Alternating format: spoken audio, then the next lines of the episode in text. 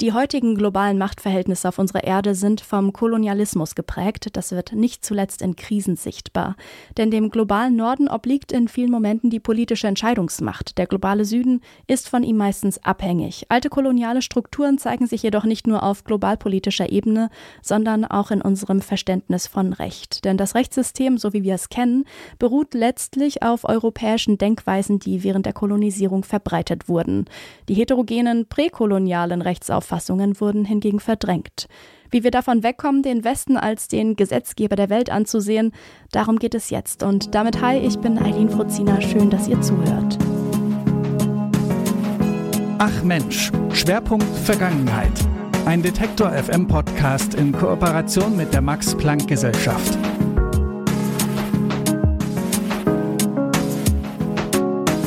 Das Recht soll ganz allgemein den Menschen schützen, das ist klar. Jedes Land bzw. jede Kultur hat jedoch eine eigene Rechtsgrundlage. Weichen Rechtsauffassungen, insbesondere nicht westlicher Länder, von unseren ab, werden sie oft als nicht legitim angesehen. Denn der Westen und seine Werte werden oft als Norm verstanden, alles andere als anders. Diese eurozentristische bzw. westliche Hoheitsperspektive wird im dekolonialen Rechtsvergleich kritisiert wie solch kolonialen Strukturen aufgedeckt werden und wie wir aus diesem Denken herauskommen können, darüber spreche ich mit Ralf Michels. Er ist Direktor am Max-Planck-Institut für ausländisches und internationales Privatrecht in Hamburg. Hallo, Herr Michels. Ja, hallo Frau Wurziner, herzlichen Dank dafür. Sehr gerne. Warum denken wir hier im globalen Norden eigentlich immer noch, dass wir die Weltgesetzgeberinnen sind? Das ist eine gute Frage. Ich glaube, viele glauben das gar nicht. Das heißt, so gesehen, es gibt viele Juristen, die im Grunde im eigenen Recht bleiben. Das heißt, die arbeiten zum deutschen Recht und interessieren sich gar nicht unbedingt so sehr für das Ausland. Auch die müssen dekolonialisiert werden, da kommen wir vielleicht später noch dazu. Oder auch die, die würden davon profitieren, aber die denken gar nicht so sehr an Weltgesetzgebung. Und dann ist es so, es gab eine Zeit lang, dass der Westen geglaubt hat, er hat die überlegenen Rechte, die überlegenen Werte und muss die dem Rest der Welt geben. Es gibt bestimmte Geschichten in den Menschenrechten, wo das versucht wird. Es gibt auch äh, Geschichten bei der Wirtschaftsförderung. Das ist eine Form des Universalismus. Da ist halt der Glaube zu sagen, wir haben es besonders gut hingekriegt hier im Westen. Wir haben funktionierende Wirtschaften, funktionierende Märkte für freie Rede und so weiter. Und das geben wir den anderen. Und das ist problematisch. Aber was vielleicht am problematischsten ist und am schwierigsten rauszufinden, ist da, wo der Westen quasi faktisch als globaler Gesetzgeber wirkt ohne es zu merken. Mhm. Wo wir also glauben, dass andere Staaten im Grunde unabhängig frei entscheiden, wie ihr Recht aussehen soll, aber in Wirklichkeit in einem Zwang sind, in dem sie sich trotzdem an bestimmte westliche Werte anpassen müssen. Mhm. Ähm, bevor wir so zum Rechtsvergleich übergehen, können Sie skizzieren, wie eigentlich das präkoloniale Rechtssystem mal aussah? Ich kann das tatsächlich äh, nur sehr unzureichend. Es ist so, wir haben tatsächlich in unserem, wir haben ein Projekt zur dekolonialen Rechtsvergleichung. Wir werden eine Tagung dazu haben zu präkolonialen Rechten. Man muss erstmal sagen, es gibt natürlich nicht das präkoloniale Rechtssystem, sondern die Form der eines quasi universellen Rechts, das also in der ganzen Welt irgendwie zusammenhängt, das gibt es überhaupt erst in der Form seit dem 19. Jahrhundert das Osterhammel als das europäische betrachtet, wo im europäische Rechtsgrundsätze überall jeden, jedenfalls spürbar sind. Präkoloniale Rechte waren relativ lokale Rechte, soweit wir das wissen. Und das heißt, die haben teilweise auch keinen Kontakt zueinander gehabt und die lassen sich auch nicht über einen Kamm scheren. Ich kann Ihnen nicht sagen, wie die aussahen, teilweise, weil ich dafür kein Experte bin selbst. Wir haben andere Experten, die in der Konferenz kommen werden.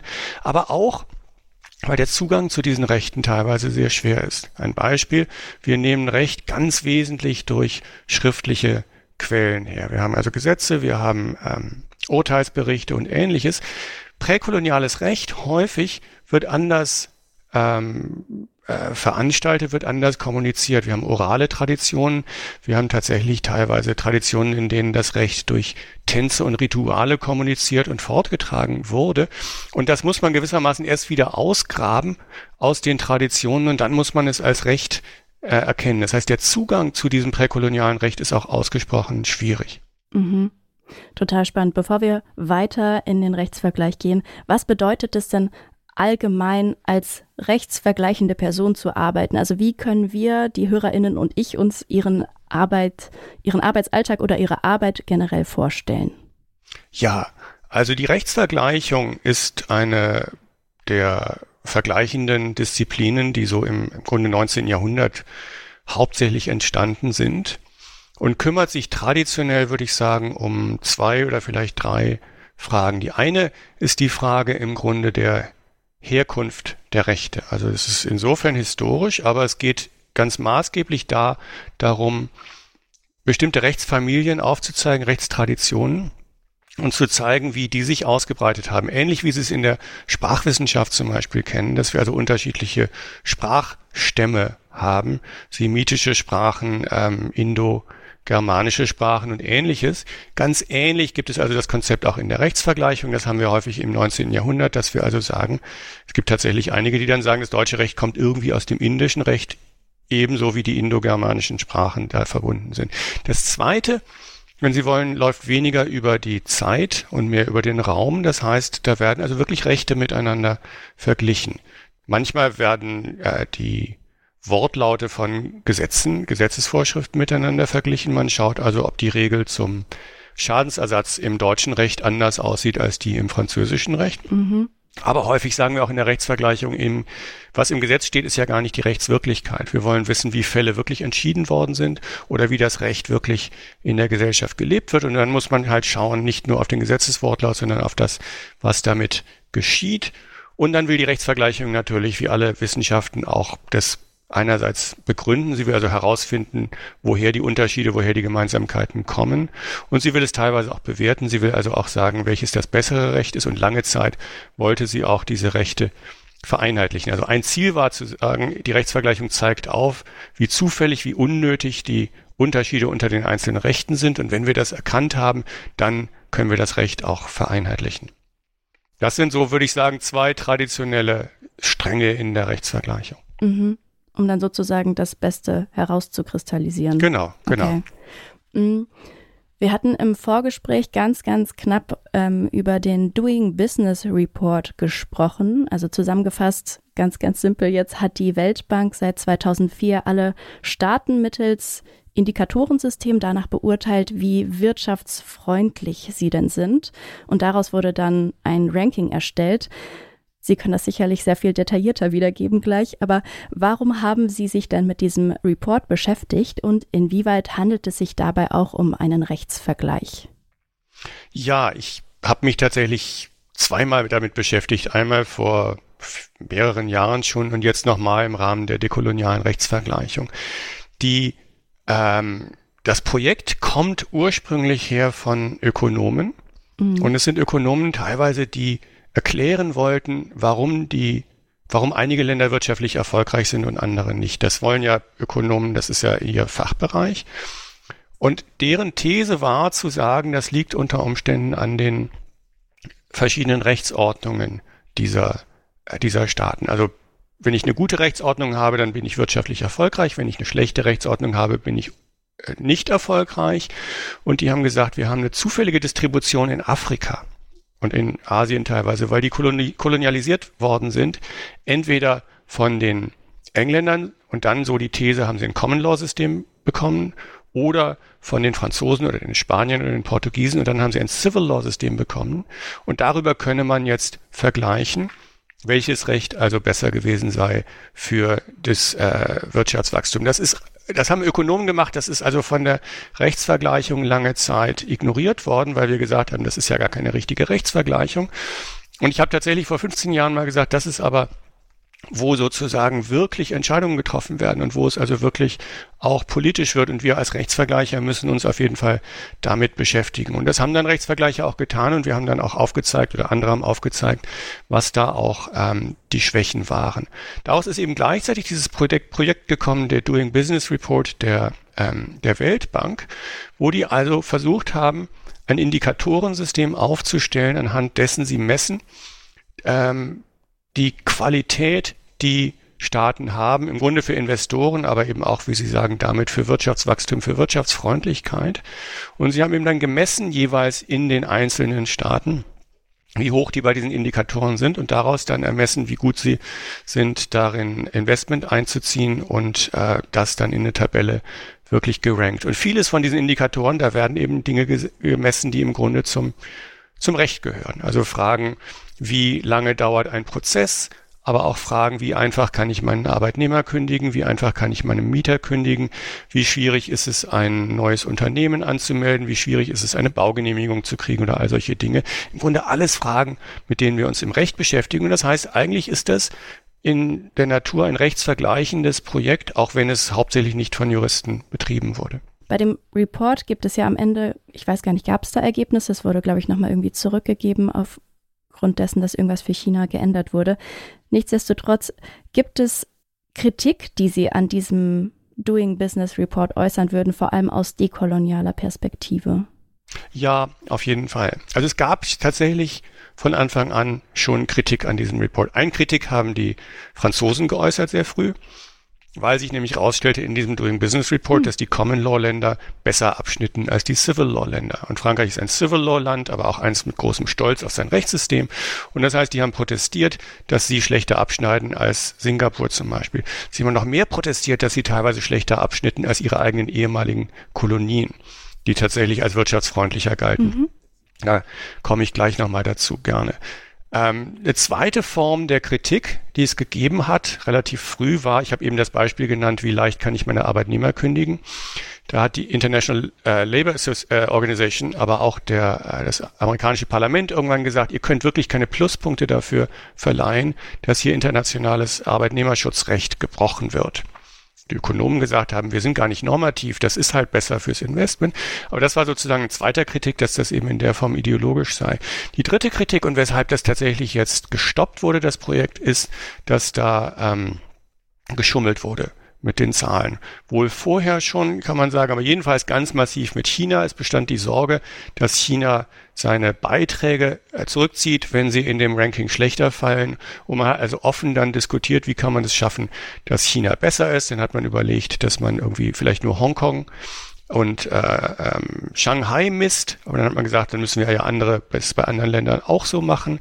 Und dann hat man hinterher irgendwelche Indikatoren so verändert, dass dann China besser dran war. Und das hat dann geklappt für das Jahr, aber danach ist das im internen äh, Auditing rausgekommen. Da hat man gesagt, so kann man das nicht machen, da verlieren wir die Glaubwürdigkeit. Dann hat man es gestoppt. Das ist sozusagen die allgemeine Kritik.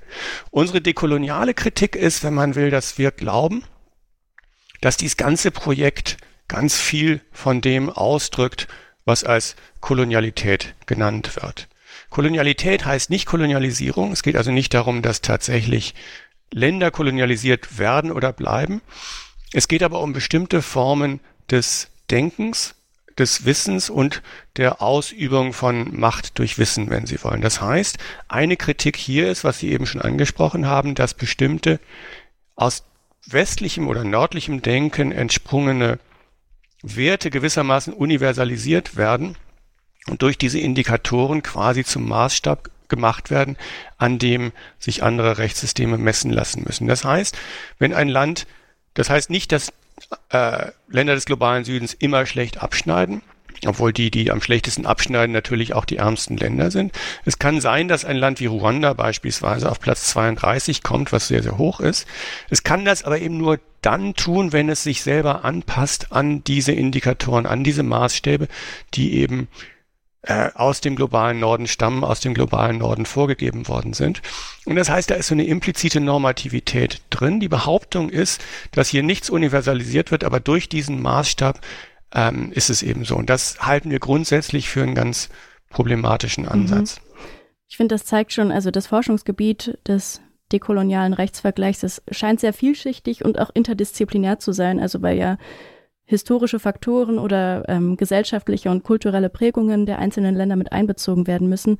Gibt es denn jetzt ähm, Parameter, an denen Sie sich dann entlanghangeln können? Also ich komme aus der Rechtsvergleichung und habe, wie viele auch meiner Kolleginnen und Kollegen, irgendwann gespürt, dass wir Probleme haben, insbesondere mit Rechtsordnungen des globalen Südens und habe, wir haben dann gefunden, dass die sogenannte dekoloniale Theorie da ganz hilfreich sein könnte. Das ist eine Theorie, die ursprünglich eher wenig auf das Recht angewandt wurde, die sich aber gerade in der Rechtsvergleichung, glaube ich, ganz gut, ähm, ganz gut ausmacht. Das, was also ähm, suspekt ist von Sicht der dekolonialen Theorien, auch der dekolonialen Rechtsvergleichung, sind tatsächlich die allermeisten Universalisierungen. Weil es da darum geht, dass Kontingente bestimmte Erfahrungen universalisiert werden und als einziger Maßstab gelten. So wie es während der Kolonialisierung eben teilweise das Christentum war, das sich in einem bestimmten Bereich entwickelt hat, dann aber auf die ganze Welt gebracht wurde. Wie es bei den ökonomischen Kritikern ist mit bestimmten Formen des, ähm, der liberalen Marktwirtschaft, die also universalisiert werden. So ist eben dieser Verdacht auch in einer Rechtsvergleichung, die davon ausgeht, dass bestimmte kontingent erworbene Rechte universalisiert werden. Das Schwierige ist teilweise eben, und da kommt ein zweiter Punkt, ein Parameter, das fremde Recht zu erkennen überhaupt. Also zu sehen, wie sieht das Recht aus und wo ist es und wie bewerte ich es tatsächlich nochmal noch mal anders. Wir nennen das äh, Folge der, der, der, der kolonialen Theorie Pluriversalität.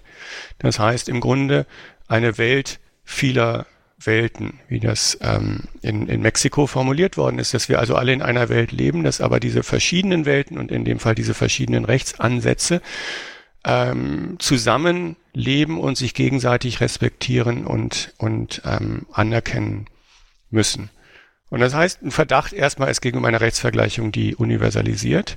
Ein Verdacht ist gegenüber einer Rechtsvergleichung, die bestimmte Parameter des Westens universalisiert. Das heißt, dass wir also auf staatliches Recht nur schauen und wenig auf nichtstaatliches Recht, wie wir es halt in Europa gewohnt sind, wie es aber in vielen anderen Bereichen der Welt eben nicht ganz gut funktioniert. Dass wir auf offizielles Recht schauen, also dass wir auf Institutionen wie Gesetzgeber und Richter schauen, obwohl die unter Umständen gar nicht die maßgeblichen Institutionen anderswo sind dass wir auf Recht als Streitentscheidungsmedium äh, schauen, obwohl die Funktionen des Rechts anderswo teilweise ähm, andere sein mögen und so weiter. Da kann man also so, so ein paar Dinge sehen in unserer Tradition, die in unserer Wissenschaft, die sich ja in Europa gebildet hat und sehen, wie schwierig die eben passt auf äh, nicht-europäische Rechte insbesondere und wie offen wir sein müssen, auch in unserem Verständnis, auch in unseren Kriterien, um diesem nicht-europäischen Recht wirklich gerecht mhm. zu werden. Bevor wir uns gleich noch einem Beispiel widmen, wie kam es denn dazu, dass Sie sich überhaupt mit dem dekolonialen Rechtsvergleich beschäftigen? Ja, das ist eine gute Frage, denn meine Ausbildung ist ja relativ klassisch als deutscher Jurist, der dann irgendwann in die USA gegangen ist. Ich habe mich auch sehr viel eigentlich mit ähm, nordatlantischem Rechtsvergleichung, also Nordamerika, äh, Europa beschäftigt. Ich habe irgendwann ein Interesse entwickelt am nichtstaatlichen Recht. Ein bisschen durch Zufall, aber als eine Konzeption, die relativ schwierig in das traditionelle Rechtsverständnis hineinpasste. Mhm. Ich habe darüber dann angefangen, intensiver mich mit äh, sogenannten religiösen Rechten zu beschäftigen und den Schwierigkeiten, die die traditionelle Rechtsvergleichung mit diesen Rechten hat und habe die erkannt als Probleme, die nicht nur in den religiösen Rechten liegen, sondern eben auch in der Disziplin der Rechtsvergleichung, die einfach aus einem bestimmten Rechtsverständnis herauskommt. Das ist ein westliches, säkulares, nachchristliches Rechtsverständnis, wenn Sie wollen. Und von da, da habe ich mir Gedanken gemacht zu dem, was ich postsäkulare Rechtsvergleichung nenne. Und dieses Projekt hat tatsächlich angefangen als postsäkulare Rechtsvergleichung, aber von da war es nur ein kleiner Schritt zu sagen, eigentlich geht es gar nicht nur um religiöse Rechte, sondern eigentlich geht es insgesamt um diese Formen der Hierarchien. Und da ist, muss was getan werden und da brauchen wir sozusagen Hilfe von anderen Disziplinen und da bot sich eben die dekoloniale Theorie besonders an. Mhm. Daher komme ich. Also im Grunde aus einer Unzufriedenheit mit einer, mit meiner eigenen Disziplin und ihren eigenen Vorurteilen. Mhm. Ähm, an dieser Stelle würde ich gerne den ähm, dekolonialen Rechtsvergleich noch ein bisschen anschaulicher machen für die HörerInnen. Deshalb ähm, würde ich jetzt überleiten zu einer rechtsvergleichenden Stellungnahme, die Sie mit insgesamt 30 WissenschaftlerInnen für das Bundesverfassungsgericht erarbeitet haben. Sie haben da internationale Studien zur Frühehe ausgewertet und dabei die unterschiedlichen Gesetzesfassungen einbezogen, aber eben auch die kulturellen Hintergründe der verschiedenen Länder. Und es ist aus unserer Perspektive natürlich natürlich, es ist irgendwie klar, dass Frühehen in ihrer Zahl auf jeden Fall minimiert, minimiert beziehungsweise eigentlich ja abgeschafft werden müssen. Das ist jetzt unsere nördliche Sicht.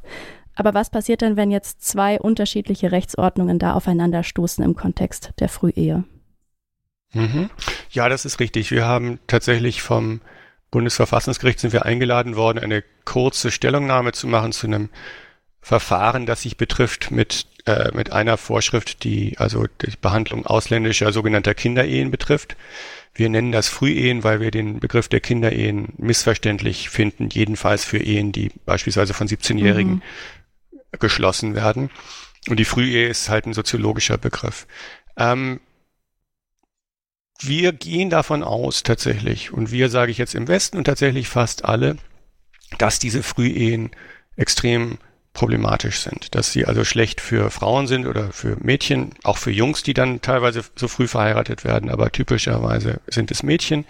Das ist gesundheitlich schlecht, das ist schlecht für deren Ausbildungschancen, für deren wirtschaftliche Chancen, für deren Chancen einer Gleichberechtigung ähm, in der Ehe. Es gibt auch zurück auf den Doing Business Report und ähnliches. Es gibt auch äh, Studien, die sagen, es ist also schlecht für die wirtschaftliche Entwicklung eines Staates, wenn die Zahl dieser Frühehen sehr, sehr hoch ist. Und es gibt aus dem Grunde halt seit jeher Bewegungen, ähm, NGOs, aber auch im Völkerrecht Versuche, eben diese Frühehen weltweit zu verbieten. Und weil sich herausgestellt hat, dass das Verbieten alleine nicht nicht reicht und nicht so viel tut, dann eben auch Programme zu machen, sie äh, auch sonst irgendwie abzuschaffen.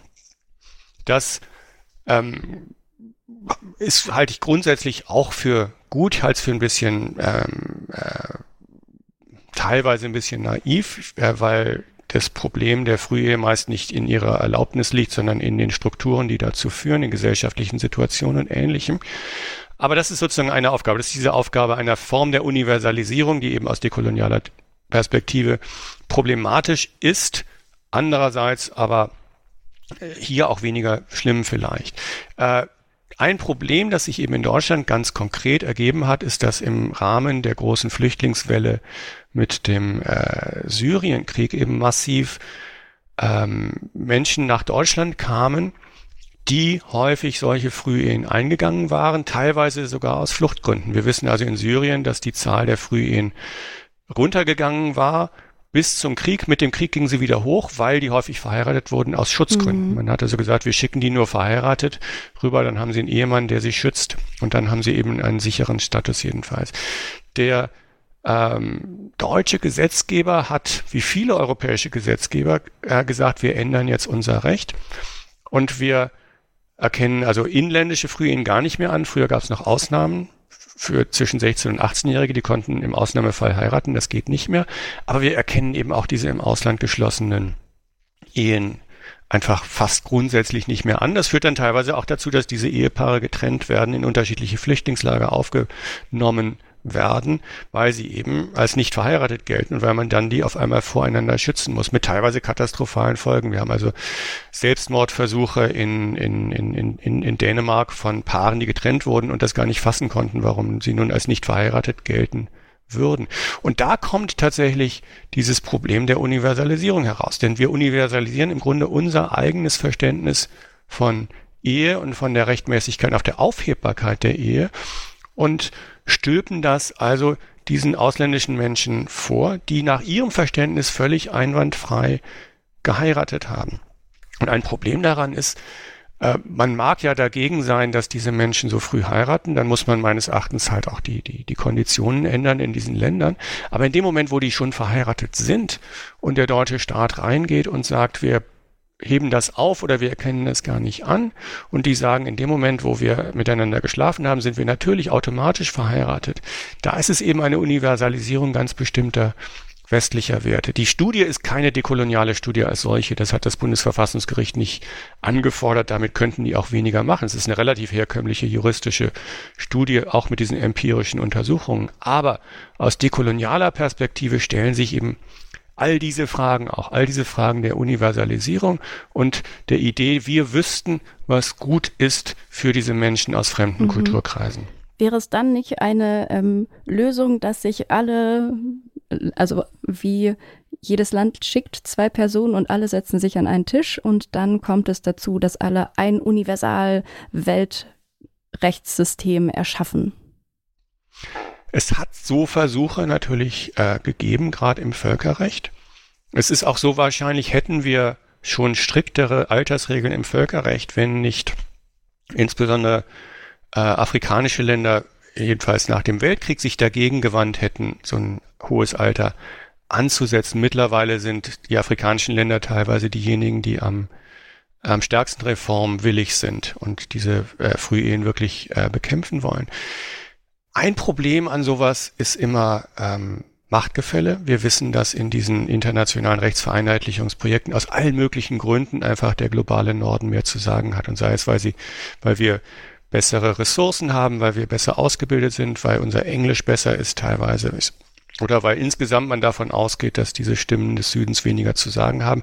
Das kommt jedenfalls teilweise vor. das andere Problem, das sie haben, ist ein Repräsentationsproblem. Wenn wir also zwei Personen aus jedem Land schicken, die gewissermaßen das Land repräsentieren, dann können die die ganze innere Diversität dieses Landes im Zweifel gar nicht, gar nicht darstellen. Und in dem Moment, wo wir es eben auf Staatsebene machen, wo wir sagen, wie im Völkerrecht, jeder Staat schickt seine Repräsentanten, sind wir wieder in dieser westlichen, nördlichen Logik drin, in der wir eben das Recht über Staaten verstehen. Und indem wir diese nichtstaatlichen Kulturen, auch die, die Minderheiten teilweise, die können wir da nicht repräsentieren. In Europa ist ein Großteil der Frühehen ist unter ähm, Romani und Sintetzi. Mhm. Ja? Das ist also eine Minderheit in allen Ländern.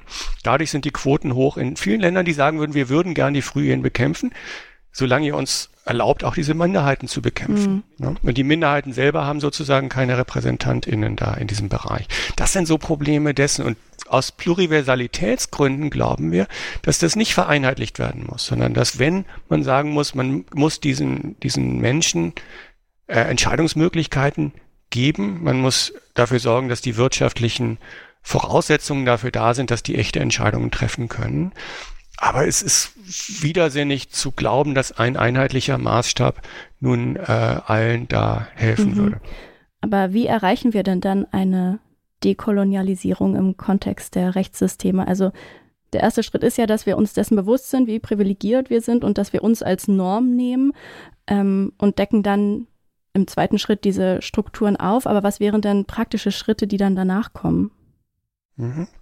Ich glaube, das sagen Sie ganz richtig. Ein erster Schritt ist äh, Aufdecken von Strukturen, also Erkenntnis der Kolonialität unseres rechtlichen Denkens. Und zwar, wie ich am Anfang gesagt habe, nicht nur im Ausland, sondern auch, auch bei uns. Ganz viele Teile unseres Rechts, bei den ehemaligen Kolonialmächten ist es noch deutlicher, kommen aus der kolonialen Erfahrung heraus. Also ich sage Ihnen nur ein, ein mhm. Beispiel mhm. zu der Erkenntnis, die englische Eigentumstheorie von John Locke, die daher kommt, ich erwerbe Eigentum, indem ich meine Arbeit mische mit der Sache, mit dem Boden beispielsweise. Das ist eine koloniale Theorie. Das ist die Begründung dafür, dass die Engländer die ersten Eigentümer in, des Bodens in Nordamerika waren, denn die nordamerikanischen Ureinwohner haben zwar dieses Land faktisch besessen, die haben da ähm, gejagt, die haben da gelebt, die haben aber eben keinen Ackerbau betrieben, die haben das also in dem Sinne nicht, sich nicht angeeignet. Das heißt, diese Lockische Eigentumstheorie, die heute noch verwendet wird, ist im Grunde eine koloniale. Und das ist so eine Form der Verständnis dieser Strukturen, nicht nur fürs Ausland, sondern auch für europäisches Recht. Im Rahmen dieser Erkenntnis der Strukturen ist es auch ganz wichtig, tatsächlich zuzuhören. Also auch wenn ich zweifle, dass äh, nun Menschen ausländischer Kulturen notwendig repräsentativ sind für ihre eigenen Kulturen, ist es doch wichtig, den Kreis derjenigen zu erweitern, die da mitreden können und die eben ihre eigenen Erfahrungen ähm, einbringen können. Es ist schwierig, weil man häufig Menschen trifft, die in in Yale oder in Hamburg studiert haben und die diese Theorien internalisiert haben und die einem das wieder sagen, was wir selber schon kennen und was wir schon glauben. Aber das ist sozusagen ein, ein weiterer Schritt. Mhm. Wenn man das erkannt hat, ähm, dann hat man, glaube ich, erstmal die Voraussetzungen geschaffen für eine Pluriversalität, also für eine Anerkennung von Diversität, ähm, aber auch von eben ähm, Interconnectedness, von einer Verbindung, die wir haben unter, äh, unter diesen Kulturen. Und ich, wir stellen uns nicht vor einen starken äh, moralischen Relativismus, der sagt, jeder soll einfach machen, was er will. Ausländische Kulturen, die ähm, Frauen ausbeuten, das ist so das klassische Beispiel, das ist okay, weil das halt in deren Kultur liegt. Das ist aber auch gar nicht gefragt, denn alle Kulturen interagieren ja miteinander ohnehin. Aber es ist durch diese Interaktionsprozesse, äh, dass man eben Wandel auf beiden Seiten schaffen kann. Es ist äh, kommunikativ, ist es durch Kommunikation, aber im Recht ist es eben insbesondere durch Disziplinen wie Rechtsvergleichung oder internationales Privatrecht, in denen diese Rechtsordnungen aufeinander stoßen. Aber ganz kurz sagen, lassen Sie mich das Klar. noch sagen, gar nicht unbedingt nur aus der dekolonialen Rechtsvergleichung. Es gibt eben Bestrebungen gegen diese Universalisierungen. Ein Beispiel aus dem Kartellrecht. Unser Kartellrecht im globalen Norden ist jetzt mittlerweile ganz maßgeblich beeinflusst von ökonomischen Theorien, die in Nordamerika, in den USA insbesondere entwickelt worden sind, wo es im Kartell, Kartellrecht darum geht, ähm, Wettbewerb zu sichern und Verbraucher zu schützen. Das ist also das US-amerikanische Paradigma, es ist auch das europäische. Und wir haben gesagt, das ist gut, das ist das beste Kartellrecht, das bringen wir also in den Rest der Welt mit teilweise ganz problematischen Folgen, weil in vielen anderen Gesellschaften diese Märkte, dieser Wettbewerb gar nicht besteht. Das heißt, es ist ein Kartellrecht, das Wettbewerb bewahrt, funktioniert gar nicht, wenn wir ein Kartellrecht bräuchten, das Wettbewerb überhaupt erst ermöglicht. Zum Beispiel, indem eben ausländische Investoren für eine bestimmte Zeit rausgehalten werden, zum Beispiel indem eben künstlich Monopolisten aufgespalten werden, weil eben dieser Wettbewerb sich gar nicht entwickeln kann. Das ist gar nicht mal dekoloniale Theorie, weil die dekoloniale Theorie diesen, diesen Marktstrukturen insgesamt teilweise strukt, äh, kritisch gegenüberstehen würde. Aber es ist ein Beispiel dafür zu sagen, Lösungen müssen lokal gefunden werden, durchaus im Austausch, aber in im Einklang mit den lokalen Bedürfnissen und eben nicht nur deshalb, weil sie woanders gut geklappt haben. Mhm. Mhm. Also eine sehr individuelle, ein individuelles Vorgehen. Ja, jedenfalls ein, ein lokal informiertes und auch an den lokalen Kulturen und äh, Bedürfnissen informiertes mhm. äh, Vorgehen. Mhm. Was hat Sie denn dieses ganze Forschungsgebiet gelehrt? Also wir, ich bin ja noch dabei sozusagen. Es ist mhm. gerade im Entstehen ähm, äh, tatsächlich, ich habe mir diese dekoloniale Theorie ähm, äh, angelernt, wenn Sie wollen. Wir sind dabei im Moment, das, das zu übersetzen. Ich habe tatsächlich festgestellt, wie sehr ich selbst äh, dekolonialen Denkstrukturen unterlegen war, obwohl ich es äh, nicht erkannt äh, hätte. Es ist relativ schwierig, da da rauszukommen. Ich gebe Ihnen mal ein Beispiel aus der, aus der, ähm, aus dieser Kinderehen-Diskussion damals. Ein englisches Urteil, das ist jetzt schon ein bisschen älter, sähe heute anders aus wahrscheinlich. Da haben wir also äh, ein nigerianisches Paar, das geheiratet hat. Er war, glaube ich, 19, sie war 12, als die geheiratet haben. Auch ein sehr unangenehmer äh, Fall. Sie ist beim Arzt, weil sie eine Geschlechtskrankheit hat, die er sich bei irgendeiner Prostituierten geholt hat oder sowas. Und dann ist in England eben die Diskussion, sind die verheiratet oder nicht. Ähm, und die erste Instanz sagt, die sind natürlich äh, nicht verheiratet, denn einem englischen Common Sense gegenüber ist das ja ähm, äh, widerlich, diese, diese Kinderehe so zu haben. Und da kann man sagen, das ist ein kolonialer Blick. Die zweite Instanz sagt, das ist, ähm, das ist okay, denn das ist halt deren Tradition und in deren Rahmen wird eben früh geheiratet und da haben wir als Engländer nichts dagegen zu sagen. Und ich musste lernen, dass das auch ein kolonialer Blick ist. Dass das nämlich auch irgendwie diese Wilden in, in Nigeria sagt, die sind halt anders. Und da können wir nicht dran. Und es ist eben ein, ein Othering, wie das heißt. Ne? Mhm. Also der wird zum ganz anderen gemacht, wo wir uns dann jeder Kritik enthalten würden. Und das habe ich durchaus teilweise daraus gelernt, würde ich sagen, dass ein bestimmtes liberales Verständnis des Rechts unzureichend ist aber ein bestimmtes äh, multikulturelles Verständnis eben auch unzureichend ist. Dass man wirklich eine Theorie braucht, auch in der Rechtsvergleichung, die auch die epistemischen Unterschiede, die ökonomischen Unterschiede und die ähm, Interconnectedness, die das ernst nimmt, um da wirklich weiterzukommen. Mhm. Das sind, das sind, das sind Dinge, würde ich sagen, die ich jedenfalls da gelernt habe. Ich habe so ein bisschen die Befürchtung, dass irgendwann, wenn man es radikal zum Ende geht, denkt, äh, man auch nicht mehr Rechtsvergleichung betreiben kann, weil es in dem Moment, in dem man vergleicht, tendenziell man das eine vom anderen abhängig macht. Dass man also so eine interne Hierarchie notwendig aufbaut, selbst wenn man nicht sagt, das eine ist besser als das andere. Und das ist eine wirkliche Pluriversalität, in der sich eben diese Kulturen gegenüberstehen, sich gegenseitig anerkennen, miteinander kommunizieren, dass das unterwandert wird in dem Moment, wo ich tatsächlich eine Position übernehme, in der ich die vergleiche tatsächlich. Davor schrecke ich ein bisschen zurück, denn das möchte ich nicht, das ist ja meine Disziplin. Aber das ist so ein, so ein Lernprozess, in dem im Moment sind. Wie kann man vergleichen, ohne damit ähm, kolonial zu denken, ohne damit den einen oder den anderen herabzusetzen? Das sagt Ralf Michels, Direktor vom Max-Planck-Institut für ausländisches und internationales Privatrecht in Hamburg. Vielen lieben Dank für das Gespräch, Herr Michels. Frau Rutziner, herzlichen Dank. Dekolonialer Rechtsvergleich. Darum ging es in dieser dritten Folge unserer Vergangenheitsstaffel von Ach Mensch. Und damit sind wir auch schon auf der Hälfte angekommen. Im zweiten Teil dieser Staffel blicken wir unter anderem noch gemeinsam durch ein Mikroskop aus dem 17. Jahrhundert und wir beschäftigen uns mit dem Thema Tarifverträge. Der 1. Mai, der Kampftag der Arbeiterinnenklasse, ist ja jetzt gerade erst durch. Passend dazu fragen wir uns noch, wann durften wir denn früher streiken? Hört also gern in die kommenden Folgen von Ach Mensch rein. Die nächste, die gibt's schon in zwei Wochen wieder am Mittwoch und wenn ihr die und auch alle anderen Folgen nicht verpassen wollt, dann folgt doch diesem Podcast. Ihr findet uns überall dort, wo es Podcasts gibt, zum Beispiel bei Spotify, Apple Podcasts oder dieser. Ich bin Eileen Wrozina, Redaktion für diesen Podcast hat Anja Bolle. Wir freuen uns, wenn ihr auch beim nächsten Mal wieder mit dabei seid. Bis dahin, ciao. Ach Mensch, Schwerpunkt Vergangenheit.